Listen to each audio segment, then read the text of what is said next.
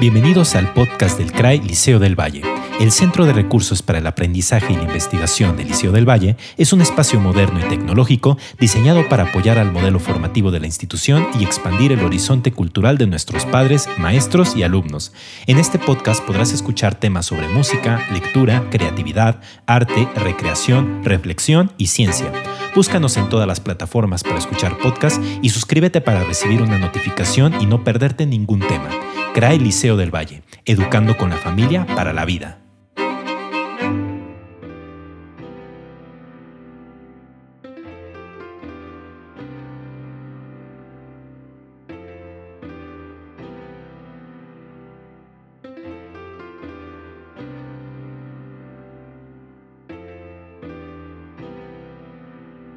Buen día amigos, bienvenidos de nuevo a su podcast favorito del CRAI del Liceo del Valle. En esta ocasión hablaremos sobre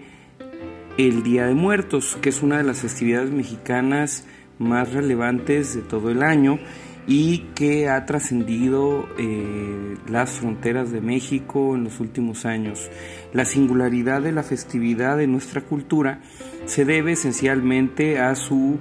naturaleza sincrética, como todos sabemos, México es un país mestizo con una herencia cultural muy rica eh, debido a la fusión de la cultura hispánica y la cultura indígena, así como algunos elementos y aportes muy relevantes de la cultura africana a través de los afrodescendientes y de la cultura asiática a través de los descendientes de migrantes de el archipiélago filipino en la época colonial, así como los numerosos aportes de diferentes culturas a lo largo del siglo XX, pero esencialmente eh, el Día de Muertos tiene y conlleva una serie de elementos que no siempre somos conscientes de su origen. Entonces, en general, el Día de Muertos, bueno, se realiza, eh, su origen es una festividad católica relacionada con los fieles difuntos, de ahí su nombre, su nombre original. Y en el caso específico de México, esta tradición va a transformarse integrando elementos de las culturas indígenas y mestizas locales. Esencialmente algunos de los elementos que se integran a esta, a esta festividad, pues eh, es el énfasis en las ofrendas de comida, em, la integración del papel picado, por ejemplo, el papel picado que es de origen filipino, que llega a México durante la época colonial y que se integra a las decoraciones de, de, muchas otras eh, festividades, pero que resalta bastante en el Día de Muertos. También, también otro elemento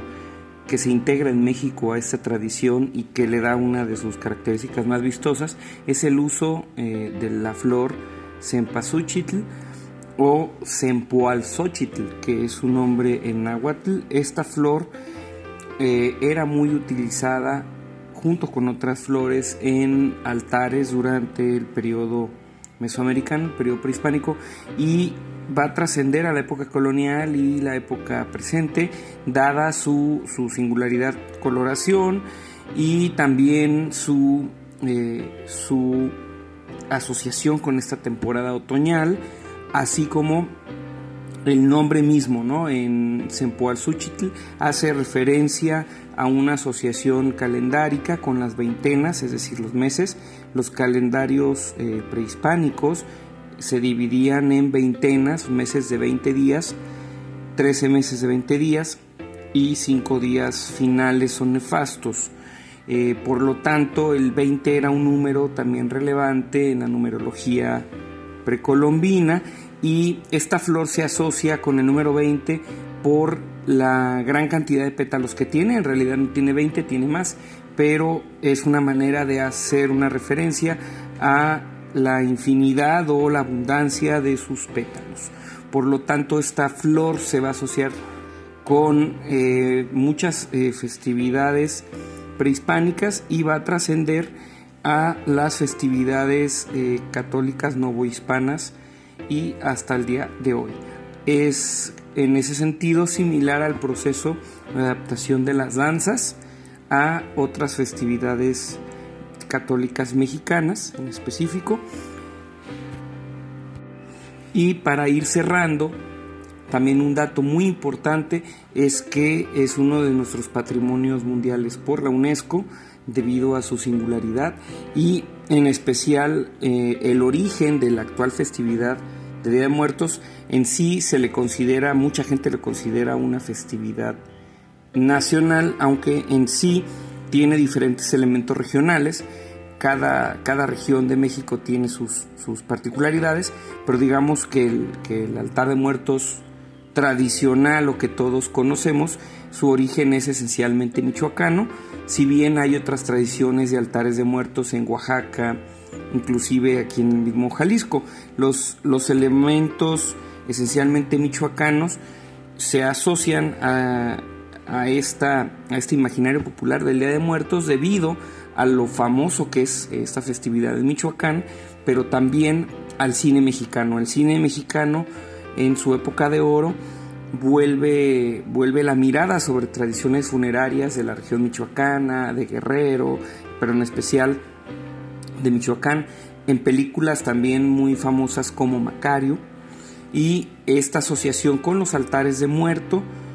eh, van, a, van a dejar una impronta en el imaginario popular muy importante, por lo tanto,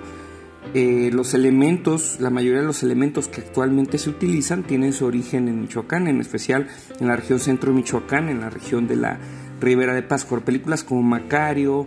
eh, Maclovia, Janitzio van a sentar esta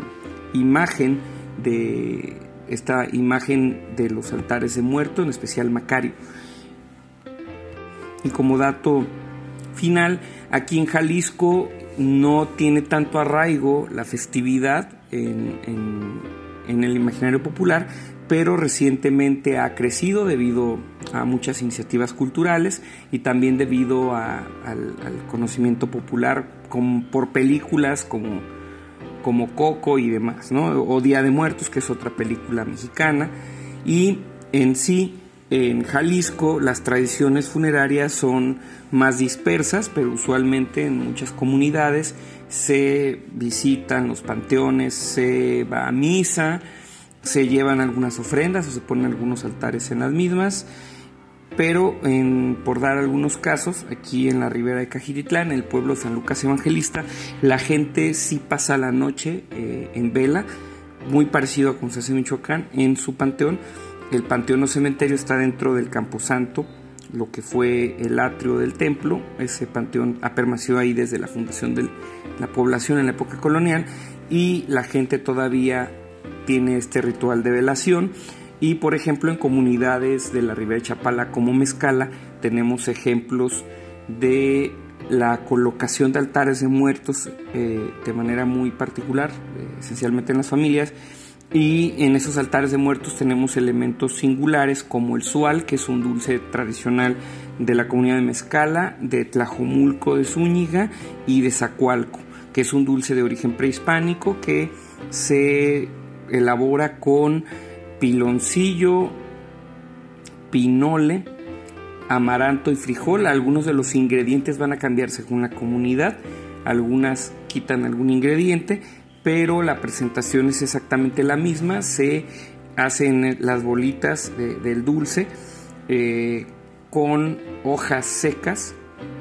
de maíz y se ensartan a manera de un rosario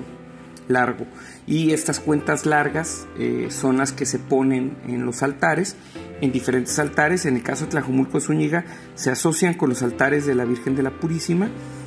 durante la festividad de la misma Virgen, pero en el caso de Mezcala se asocian más con eh, los altares de muertos. En, la comunidad de Zacualco se utilizaban durante los eh, preparativos y celebraciones de bodas en la comunidad. Y también otro elemento importante en la ribera de Chapala, en algunas comunidades como eh, Mezcala y San Pedro, se ponen, se ofrendan tamales de frijol como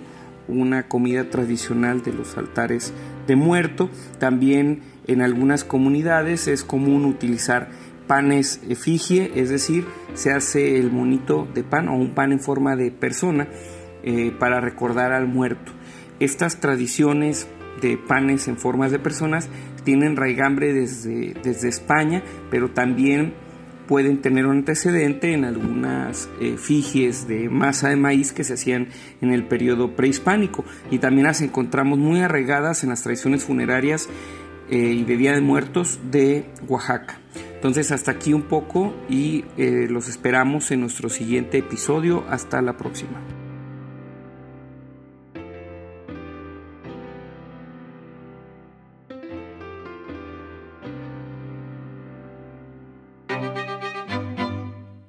Gracias por escuchar el podcast del CRAI Liceo del Valle. No olvides suscribirte para escuchar cada una de nuestras emisiones y para mantenerte al día con nuestras actividades culturales. Recuerda que tratamos temas sobre música, lectura, creatividad, arte, recreación, reflexión y ciencia. Hasta la próxima. CRAI Liceo del Valle, educando con la familia para la vida.